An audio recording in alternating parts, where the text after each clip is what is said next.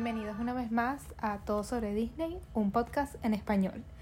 Hoy te queremos hablar sobre algo que nos encanta, que es Disney en París. Imagínate la magia de París, el romanticismo de París, con la magia de Disney. Es absurdamente, ridículamente hermoso.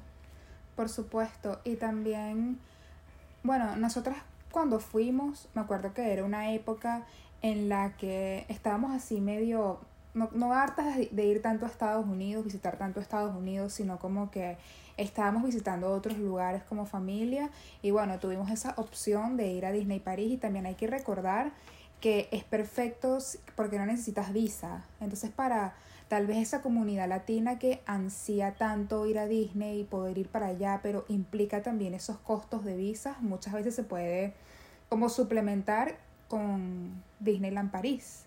Porque exacto, tienes esa belleza europea y ese viaje a Europa, pero tienes como que también... Totalmente, y siento que el parque es estar en los Estados Unidos, estar en el parque es la misma sensación, es la experiencia Disney que por ser europea no es menos experiencia Disney. Exacto. Y nos encanta eso, nos encanta que las personas que obviamente no tienen visa, no tienen la posibilidad, también puedan ir y disfrutar de Disney. Bueno, y también como todo en Europa queda cerca relativamente, digamos que tú vives en España, tú puedes decir fácilmente, ay, vamos a, a Disneyland París. Bueno, esto comenzó como Euro Disney, que era como la época, la, la, esa idea de hacer esto como el Disney en Europa.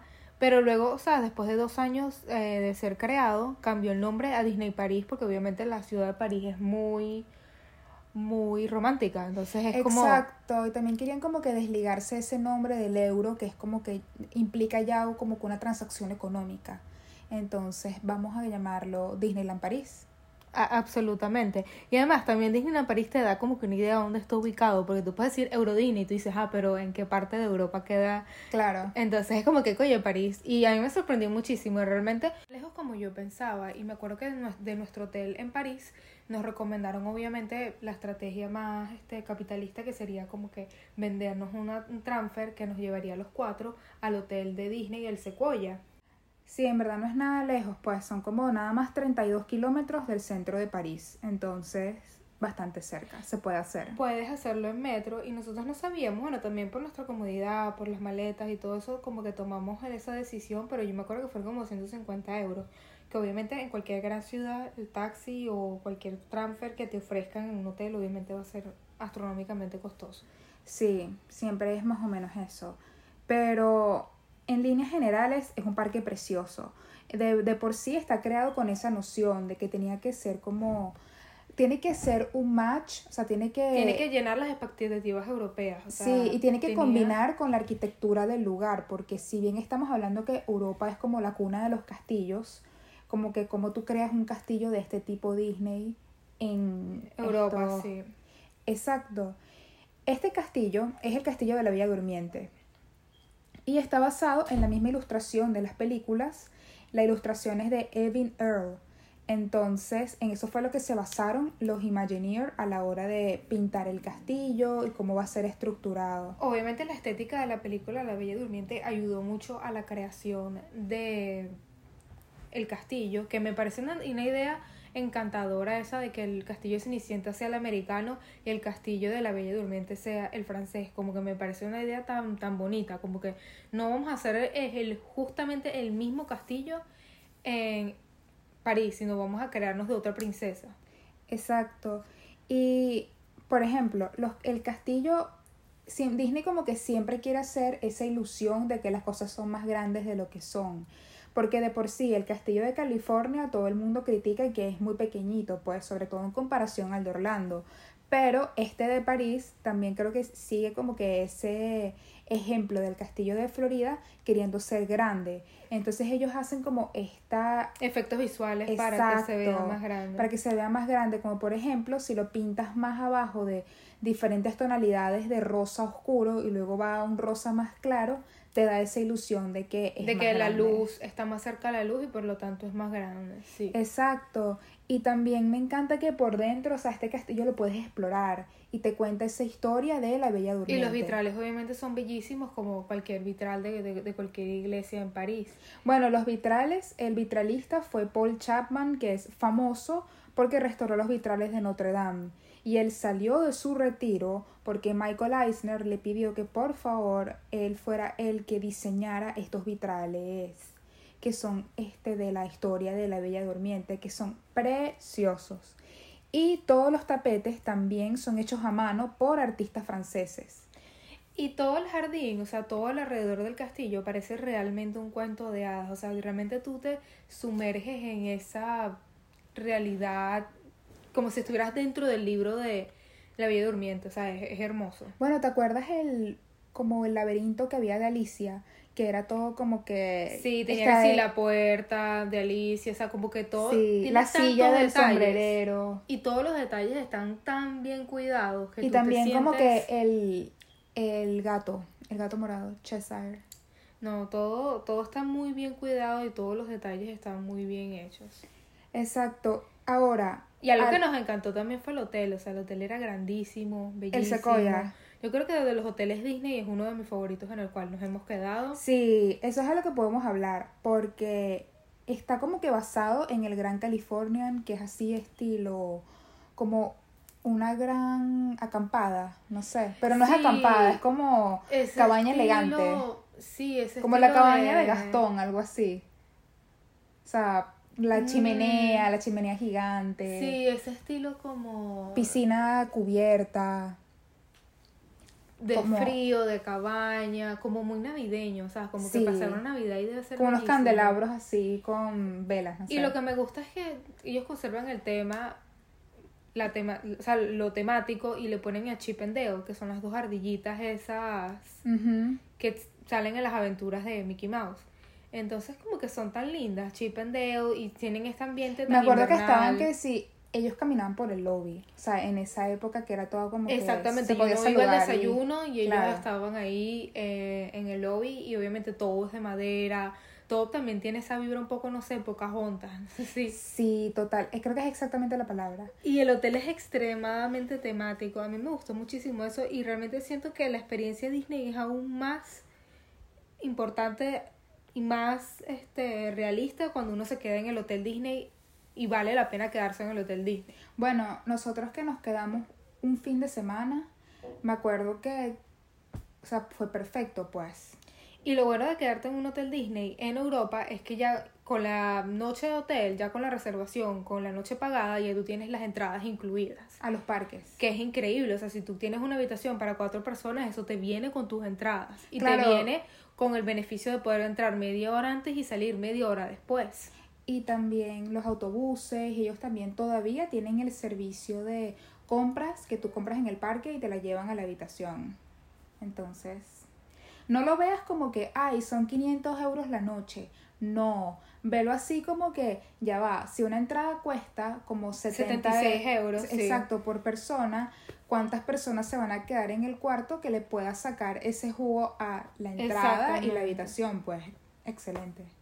Y realmente la cercanía del hotel al parque es increíble, o sea, tú tienes todos los beneficios. Sí, pero es que hay que verlo como que yo creo que el punto de vista americano, como que de, de, de ¿cómo se- cómo se dice? Como massive consumption, Como consum consumismo de masa. ajá. consumismo de masa, exacto.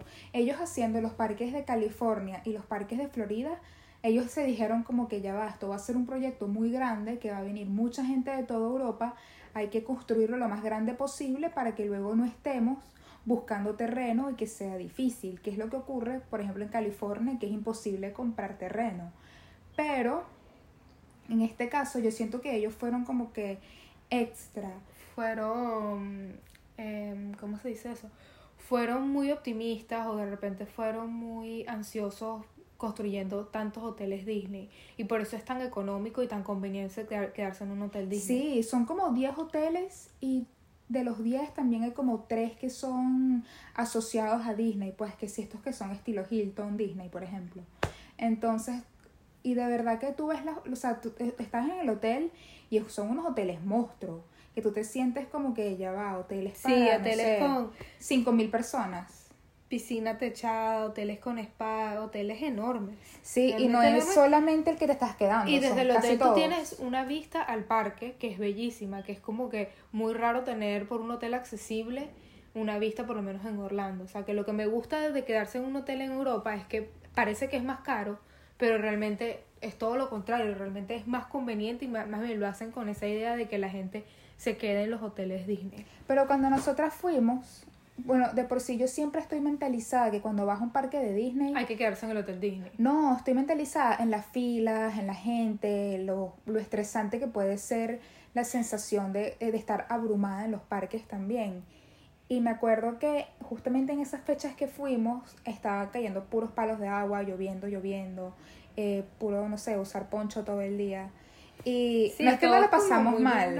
Y hay demasiada, ¿cómo te digo? Demasiada niebla, es demasiado gris el día, pero más o menos así es el invierno en Europa. Y mm, como dice Cecilia, no había nada de filas, realmente pasamos todas las atracciones, creo que máximo 15 minutos. Y hacer el Disneyland París y el Walt Disney Studios Park en un día. Y fuimos a todas las atracciones, la pasamos súper Ujú. bien.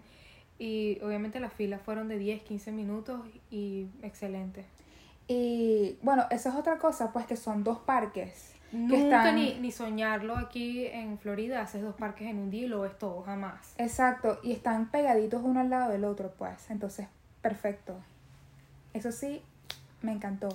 Pero me acuerdo que todo fue súper rápido. Y regresamos al hotel, o sea, estábamos... Sí, y no se siente que hay tanta gente yendo al parque que me parece muy extraño, porque nosotros fuimos y dijimos como que, bueno, tal vez es porque está lloviznando, la gente no sale tanto al parque, pero normalmente en invierno en París normalmente es así, es como muy poca gente afuera y es bueno, porque es bueno para ti porque vas más a atracciones, Sí. realmente no tienes por qué estar afuera, siempre puedes estar este, dentro de las atracciones o dentro de los restaurantes. Y es excelente, o sea, vives tu experiencia Disney y realmente no estás pasando calor, no estás en ese sol. eh, realmente es algo que por lo menos podemos repetir y podemos mostrarles más adelante. Exacto. Me encanta que el, o sea, en esta época que estamos tan modernizados y están todos los rides y todos, casi todas las atracciones en los parques están modernizándose. Justamente la de Ratatouille que, que se acaba de estrenar hace el año pasado en Epcot, justamente la estrenaron en, o sea, el- la original, la idea, el concepto original viene de París. Y bueno, Ratatouille es esta película preciosa, toda de París, del ratoncito, y te la hacen tanto como que el punto de vista, si tú fueras el ratoncito en la cocina. Entonces, tiene como que esa magia así de, no sé, De uno ver las cosas tan grandes como cuando uno era chiquitico. Claro, y también ese, no sé, De que uno entra a una cocina y uno es como un ratoncito, entonces la cocina es enorme, todo es grandísimo. Sí, tiene ese estilo gourmet francés de la comida, o sea, el- Sí. el, arte de cocinar, A nosotros chefs. nos impresiona mucho que por lo menos la cultura americana y la cultura este, del este, bien sea latina, eh, siempre nos gusta toda esa experiencia de Disney y nos encanta todo, toda esta fantasía, o sea, no, no, nos encanta esto. Y de repente los europeos no tanto, los europeos son un poco más reservados en ese sentido y Bueno, y no yo me acuerdo que... Ay, disculpa por interrumpirte. Yo me acuerdo que cuando fuimos a un kiosquito que estaba vendiendo ropa, o sea, me acuerdo que la persona no hablaba inglés, hablaba solamente francés. Y tú sabes que tú y yo hablamos un poco de francés. Y ella para nada como que se hizo totalmente la desentendida con mi francés. O también me acuerdo que estaba un puesto de, de comprar refresco, cosas así.